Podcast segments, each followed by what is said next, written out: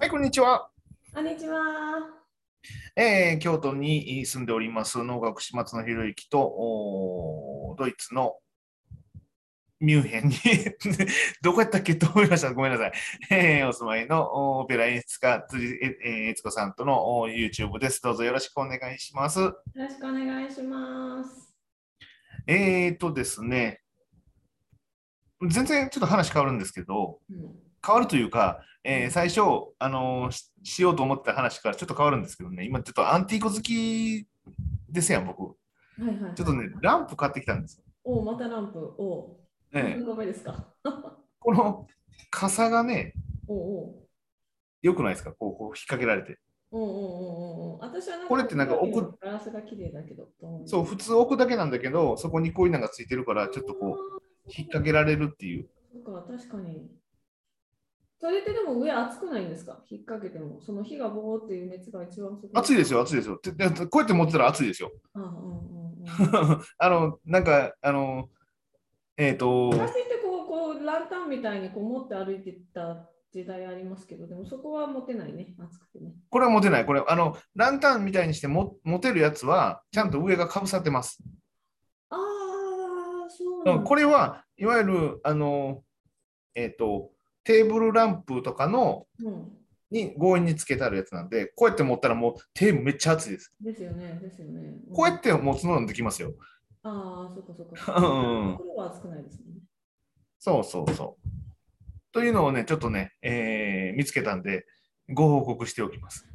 どこで見つけたんででですね、えっ、と、今日はですね、この間行ったおお仕事のお話をちょっとしたいなと思うんですけれども、えっ、と、えーし小学校、中学校、まあ中学校がメインですけれども、中学校の音楽の先生に脳を見てもらうという催しに行ってきたんですよね。まあ、催しというか、そのおワークショップなんですけれども、えーメインが中学の音楽の先生。で、それ以外にも国語とか社会の先生も来られてたんですけれども、なぜそんな催しがあるかと言いますと、あの脳がですね、中学校の教科書に、音楽の教科書に載ってるんです。うんで、それがね、今4ページなのかな、おお、4ページも載ってるんですね。ええ、載ってるんですけれども、いかんせん、その音楽の先生って、うんいわゆるあの五線譜で育った先生なんですよね。うんうんうん、で、いきなり、あのページ変わって脳が出てくるわけですやんうんか。うんうんで、どうしていいか分からへんので、うんうんうん、あの中には飛ばしてられる先生もおられるんですよね。ああ、そうなんだ。へうーん。ね、まあ、確かに僕ら、僕がその授業を受けてた時も、別にその音楽とかじゃなくって、なんかたまにその時間がないからか知らんけど、なんかピュッてとこう、じゃあ次何ページまで飛ばしますみたいなような感じで授業を受けてた記憶があるんで、確かに飛ばしたかったなっていう感じがしてたんですよね。うんうん。で、えっ、と、まあ、学校の先生がそうやって、あの、授業を生徒さんにして教える立場でありにもかかわらず脳のことを全然知らない。というので教えられないという感じで、えーまあ、我々の方があー脳というものはどんな風なもんだというのをお教えに行ってきたわけなんですわ。で、えっ、と、確かに、こうやって釣りさんともう約2年ぐらいになるんですかね、えーこうお話ししてましても、やっぱり、あのーなかなか分かってもらえないというか、分かってもらえないって言って変やな、あの、理解しがたいところはあると思うんですよね。うんうんうんうんで、まあ、ちょっと質問って言ったら変ですけど、えー一番そのいわゆる五線譜とか、あのーフルートの奏者でしたよね、はい。えーそういう目線で見て何が不思議です？ん？まず音音階が不思議です。音階。うん。まず。うんうんまずうんだって全然取れないですもん。それはでもあのお互い様ですよね。あの僕もあの全然わからないです。うんうんうんうん。で、まあ、例えば僕やったらこのあの中学のソルフェージとかうん全然できないです。できた試しがないです。うん。でただ、それが、あのーこうやってプロとしてやってるわけなんで、うん、そこの概念でいくと全然違ってくるような気がするんですよね。うんうんうんうん、どっちが正しいとかどっちが間違ってるとかそういう話じゃなくって、うん。うん、なんか、あのーそこら辺が、まずその目線で見ると、脳のことは全く分からへんのじゃないかなという気がしてます。うん。ううん。ん、うん。楽器ってどうです？うん。例えば、うん。うん、あの笛なんかやったら、その前に、おひゃーとかね、なんかこう、カタカナで書いてあるうんうん。あの楽譜お見せしたと思うんですけど、うんだからそんなんありえないわけですやんか。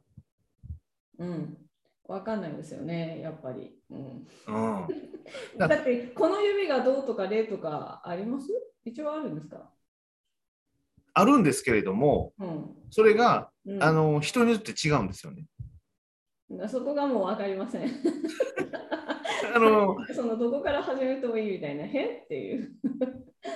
そうだから多分あの僕もね専門じゃないんだあれなんですけれども増え方の、うん。あの人によってうんこう例えばこういうふうに吹いてある人もいればこれがなんかこうこう変わっても同じ音が出てればそれがええそれでええみたいな感じなんでああ、それは倍音を使ってるってことですよね。ですかねなんかともかくそんなに決まってないんですよね。でも音は決まってるんですよね。いや音も決まってないのかもしれないもはや。だって脳幹一本一本音違いますもん。ですよね。うんなんかクラシックの世界ってこうほら何ミリ違ったらもう音が全然違うから最初のチューニングとかからすごい気をつけるじゃないですか。もうだから絶対にこの音っていうのがもうすっごい明確にあるんでもうその時点でこうもうなんか根本概念が違いすぎてわからないですね。ああ、はあはあはあはあは。あだから多分目線の問題ですよね。うん多分こっち側からそのいろんなチューニングもうん細かくして一つのまあ基準点というかそこを作ってなんかしていくというか僕らのあんまその基準点みたいなのがあんまないんですよね。そうなんか基準点がないんですけど、ない中で大事なところがあるはずなんですよ、絶対に。でその足がかりになるところが多分違うから、なんかね、そのとにかくやってみないと分かんないんじゃないかなって私は思ってるんですよ、お能に関しては。うんうんうんうんまあ、でもそのやっぱりその西洋音楽で勉強していらっしゃった音楽の先生たちがいきなりじゃあ子どもたちの前でのを教えるってなったらそりゃ大変ですよね。うんうんだと思います。ないのに理論理論多分ね、その日本音楽は理論で入れない気がするんですよね。なんか理論なんかね今日ねのちょっと釣りさんねあの音がね小さいんですよ。音が小さい。あなんかマイクレベルが低いのかな？えっ、とですね、実はですね、マイクのセッティングが悪くてですね、マイクが後ろにあったんですね。いかがでしょうか？あ出て聞こえますか？ああ出てきました出てきまし須崎さんた。マイクの位置が悪いなと思ってすみませんでした。あの あの、はいすごくよく聞こえるようになりました。はい、すみません。はい。えっ、と、その、えっ、と、だからその根本概念が違うんですけど、日本の芸術っていうかな、日本の芸とかを習い、あの、その美術みたいなものって、基本的に説明しないじゃないですか。そのうん先生のとこ行って見て覚えろみたいなのが日本の感じじゃないですか。だからその教本とかも揃ってないしみたいな。ね、うんそういう意味で言うと西洋西洋って説明する文化だから全部言葉にして全部本にして全部こう理論化してみたいな感じだから入っていきやすいですよね。だそういう風な頭で西洋音楽をやってるとこう東洋日本の音楽に来た時にえなんか説明もないのみたいなえどうなってんのっていうその外側から入ろうとするとまあ無理ですよねだからなんか日本のを多分勉強するのはもうなんか聞くようになれろみたいな。とにかくやってみっていうこう投げ込まれて、そこでこうその体の中であこここういうことだよねっていうふうに習得していくものなんだろうなというふうに私はなんとなくこの2年こう松野さんからお話を聞いて感じてるんですね。日本なんかねあの外人の友達で日本が好きな人がやっぱよく言っているのは日本の文化を習いに行っても全然説明してくれないかわからないって言ってました。で確かにそうだよなっていう感じ。なんか習うようになれろっていう日本のなんか文化がそのこれは日本特有のもんなんですか？例えば、うん、えっ、ー、とインドネシアのガムランとか。あそっちもそう、そっちはそそうなのかな？私はちょっとごめんなさい。にあの。アジア系の芸術には全然疎いので、ちょっとわからないんですけども、西洋の雰囲気としてはあのそんな感じがしますよね。うん。うん、西洋の音西洋の芸術で言うと、まずは説明から入るじゃないですか。その文化的に全部こうまずそういう理論があってそこからっていう感じだからなんかこう理論を知らないのにまず楽器やるなみたいなまずはソルフェージュでとかってそこができてからあのじゃあなんか歌いましょうとか曲やりましょうみたいな感じですけどその本当におのっても一番最初からもう役にボンって入れ入れられてみたいなのっていうのはないですよね。うんうん、まずエチュードっていうその練習問題とかそういうのがいっぱいあってそういうのやらないと本作品やらせてもらえないみたいなのがこうクラシックですよね。うん、そのそんなことを多分僕らやってても全然できないはずなんですよね。うん、うん、そのまあカリキュラムとしてちゃんと確立したものがあればいいんでしょうけど今の段階で多分えー、いくらその初めての人であったとしても、そんなこと、それをばっかり1年間やったから出れますとかっていう風な感じでもないと思うんですよね。うんうん、とにかくやってみた方がいいっていう感じですよね。そうです、そうです。うん。うん、そう、そこが違うんだと思うんですよね。まあ、なんか、その話をね、まあ、その催しに行ってね、うん、こりゃ音楽の先生も大変やなと。うんうんうん、実際のその教科書自体は僕も見てないんですけれど、うん、だからどうも歌いをその横書きにしたりとかしてるんですよね。まあ我々もその何て言いますかこうなるべくこう簡単に分かってもらえるようにしようとはしてるんですけども限界がありますよね。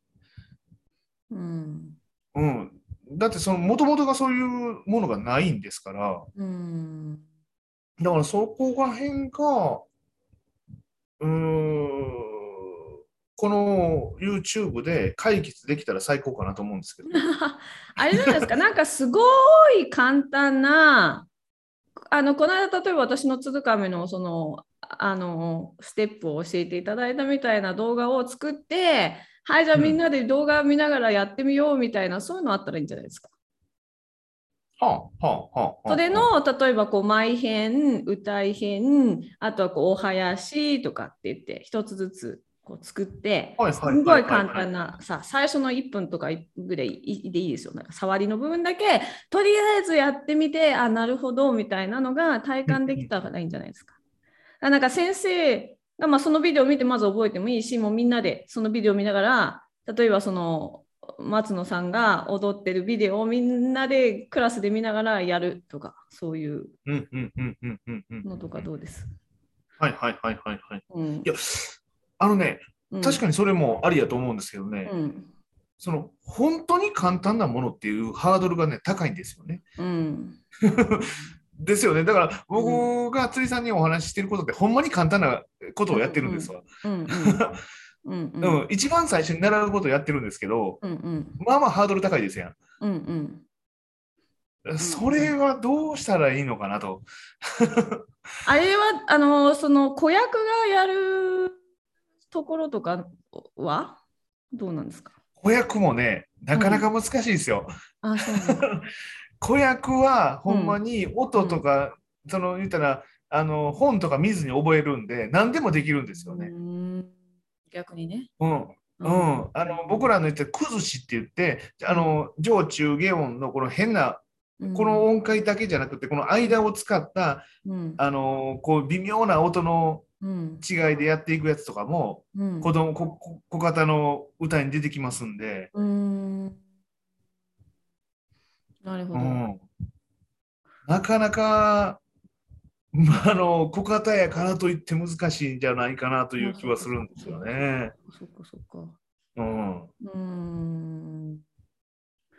そうちょっとその辺がねこう音なんかそのでもなんかこう例えばお囃子のこの型とかさなんか15秒ぐらいでいいじゃないいいじゃないですかなんかこういうリズムがありますみたいなのとかだけでもよくないですか？で考えるとそれ簡単なんです。すごい。うんうんうん。うん、あの例えば太鼓やったらつくつくつよおつくつくつくつうん。みたいな感じうのことなんで、うん。あのー難しいリズムじゃないんですよね。うんうんうんうん。うんうんそういうのを組み合わせて簡単なのだけでなんか商品3分ぐらいの商品とか作れないんですか？多分ね、なんかね、あ、うん。あの、ホームページにダウンロードできるようなことをおっしゃってたんで、ほうほうほうほうほうほう。あの、実際そういう短いのがあるはずなんです。ああなるほどなるほど。うん。でそれをこう組み合わせてそれだけでなんかこう学校で学芸会できるみたいな作品したらいいんじゃないですか？を松野さんが作る。だから、えっ、と、あのみんながし、それこそあれですよね、僕らが、あのえっ、と、新作のでやった、燃えろよ、燃えろみたいな。そういうので、ね。こうなんか差し込み開きとなんかうん。右に回るだけでできる踊りみたいな のを作って、そこにすっごい分かりやすい日本ちょっとすごい分かりやすいけどお能みたいな言葉でなんかすっごい簡単な歌詞を作ってそれでみんなでこう踊り役とあのそのお囃子方とあの何？あの自由体とみたいに分けてみんなで一作品できるみたいなのを作って、それでこう、全部バラバラにビデオにして みんなで練習するとかやってして3分3分も長いかもしれない。2分ぐらいの作品がで2きる、分ぐらい。いもう1分でもいいぐらいですよね。うん、1分でもいいです。よ、1分半とかねいそんなんでもいいぐらいですようん。はいはいはいはいはい。やったらどうです？なるほどね。いや、うんなんかちょっと考えてみます。なんかして方3人ぐらいと なんか分け方3人ぐらいこう なるべく舞台にたくさん出れてみたいな。はいはいはいはいはいはい。だからそういう、えっ、と、あの、初めての人が劇的につ使えるサンプル動画みたいなやつですよね。そうです。なんかサンプル作品を作っちゃってるんですよ。その学校用の小作品をさらに新しく作って、でこれをなんかこうこの差し込み開き練習してとかこのつくつくつくだけ勉強してみたいなでしたら全部合わせたら作品になるみたいな、なんかそういうのないんですか？はいはいはいはい。あちょっとそういうのは考えてみます。他の、まあ、僕だけじゃあれなんで、他の、なんかね、うんもう少し広い目線で考人とかえてそうですね。うん。見てなんかもいいと思います大大太鼓とかでやったらだって学校の学級でほら30人とか40人とかいてやっぱみんなでせっかくだったら合奏しようとかいうふうな感じのイメージでお能もやってみようみたいな時にそういう小作品があってさ 12ヶ月でみんなで練習したらなんか一つまとまってできました多分ねでもあの、そこまで時間取れないと思いますよ。ああそっかそっか。だって飛ばしてはるぐらいの話ですんで、まあね多分2時間ぐらいしか取れないんですよ。2時間しか取れないですかね。うんでもに確かになんか 2, 2時間使ってるっておっしゃった先生がおられました。で、普通1時間とかですもん。ああそうなんだ。だって、えっ、と、音楽の授業って週に1回とかでしたでしょ？週1回2時間ですよね。でしょ？で、うんそれで、この、まあ、なんか100何ページぐらいの教科書を頭から最後までいくわけでしょ？ああ。本当にもう、触りしかできない感じですよね。あいい1週間分だけってことですか ?2 時間の授業1回だけでもうやれなきゃいけない感じです？2、3回繰り返せないのかな、そうか。いやあの、えっ、と、1時間か2時間って言ってありました。1時間の先生と2時間の先生がやはりましたけど、もうこれ以上はなかったですよ。あ、そっか。でも日本音楽の中に、お能以外にも、他にもその長唄とか、そういうのあるんですか？他に。その中での能なんですか？それとも日本音楽が全部で 1, 1年間の中のその 1, 1時間な2時間なんですか？いや、下手しい、その、日本音楽全部で2時間とか。だって僕自身が、その、例えば、おこととかね、うんうん。尺八とかね、うんうん。音楽の授業で受けたことないですもん。それはね、多分ね、私たちの時代だからだと思います。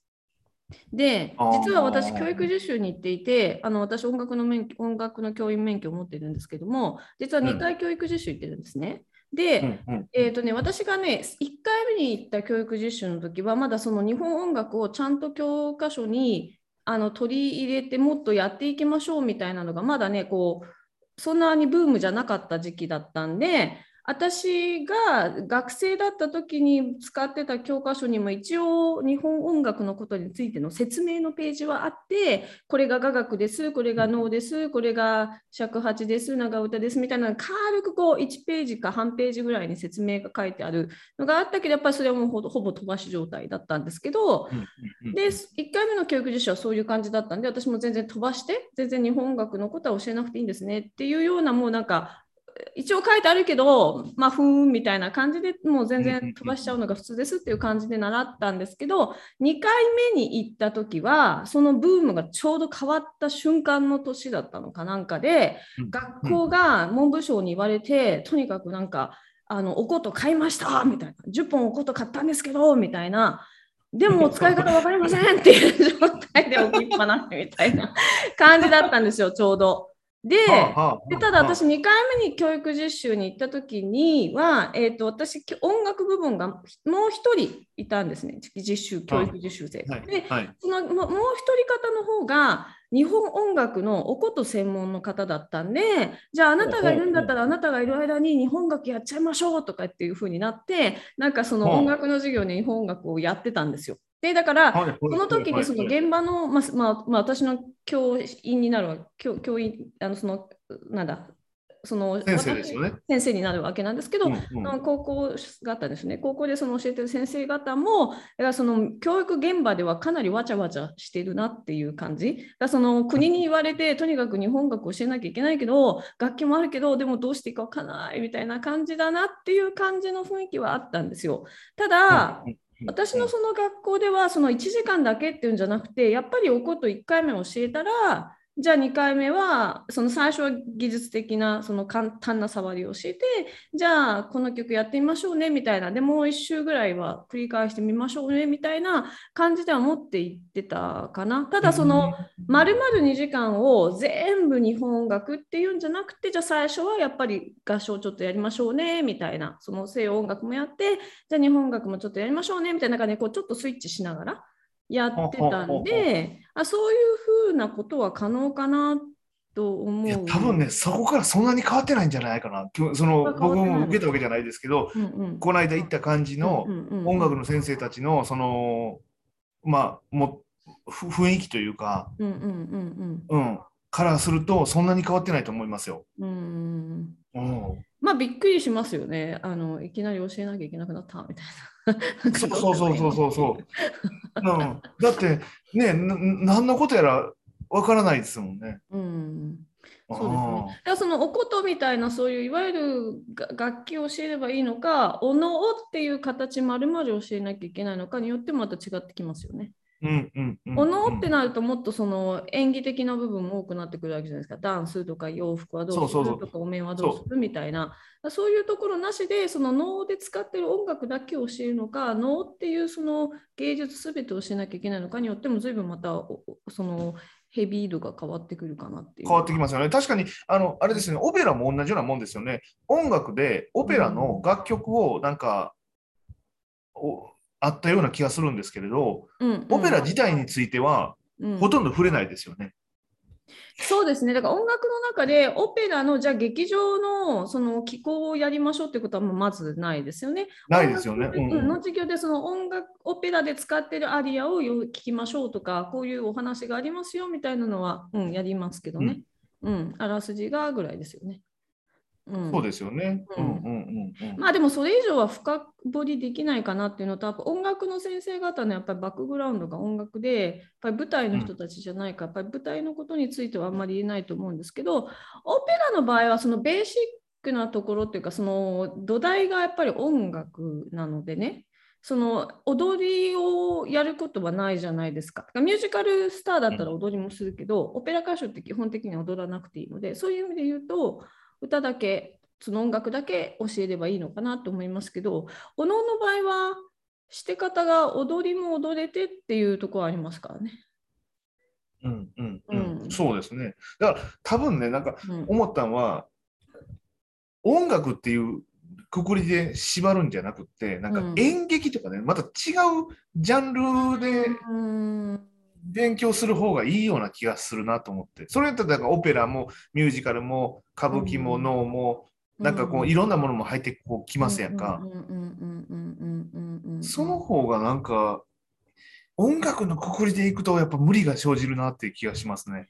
あの日本の子が日本語？国語の授業で漢文古文みたいなところからはおの入ってこれないんですか？ねそっちそっちの方からも入ってくれそうじゃない？あのね、国語の授業に、えうん。国語の先生がやったと思うんですけれど、うん。なんか国語の教科書に狂言かなんかが載ってて、うん。それはなんかその先生は多分あの好きなんだと思うんですけれど、うんうん。あのこの授業一番楽しみで、あの実際生徒たちにちょっと教えて、あの発表会までするって言ってはったんで、へー。うん、だからどちらかといったら確かにその、えっと言葉から入る方がうん分かりやすいですよね。そうですね。うんうん、なんかいきなりその脳の言葉はよく分からへん上にしかもメロディーを先やるっていうようなもんですよ音楽って。うんうんうん、よりもやっぱり言葉を先知ってうんそこにメロディーが乗っかっていく方が自然な流れですよね。うんうんうんうんうんうんうん確かに確かに。うんで実際僕もあの、えっとなんか珍しい戦歌のある小学校があったんですよね。うんうん京都市内の小学校なんですけれど、その音楽の先生が、あのー脳を、確かにその教科書に出てるし、だけど分からないから、あのね、そんなん言っても、ね、いいのか分かんないですけど、その先生が僕に、もう、直に、で、えっ、と、なんか、自腹でギャラも払いますって言って、あのー僕、小学校に教えに行って2時間かな。あのーその専科の先生が持ってる、受け持ってる授業を、えー4年生、5年生、6年生とか、なんかなんか3学年ぐらいね、その DVD 見せたりとか、実演やったりとか、体験やったりとかして、教えに行きましたね。おお、あ、そんなこともあるんですね。すごい熱血な先生ですね。そうそう、どうしてもこれが教えたいんだ。わでも私は教えられないからっていうので、っていう感じでしたね。うんうんうんうんうんうん。なるほど、なるほど。いや、まあ、なかなか結論は出ないですけど、ちょっとこの、うん今の現状を僕も知ることができたんで、ああ、うん、あのいいき機会やったなと思ったので、せっかくですしちょっとお話しようかなと思いましありがとうございます。ま。じゃあまた、えー次回の動画でお会いしたいと思います。はい、では、ありがとうございました。失礼します。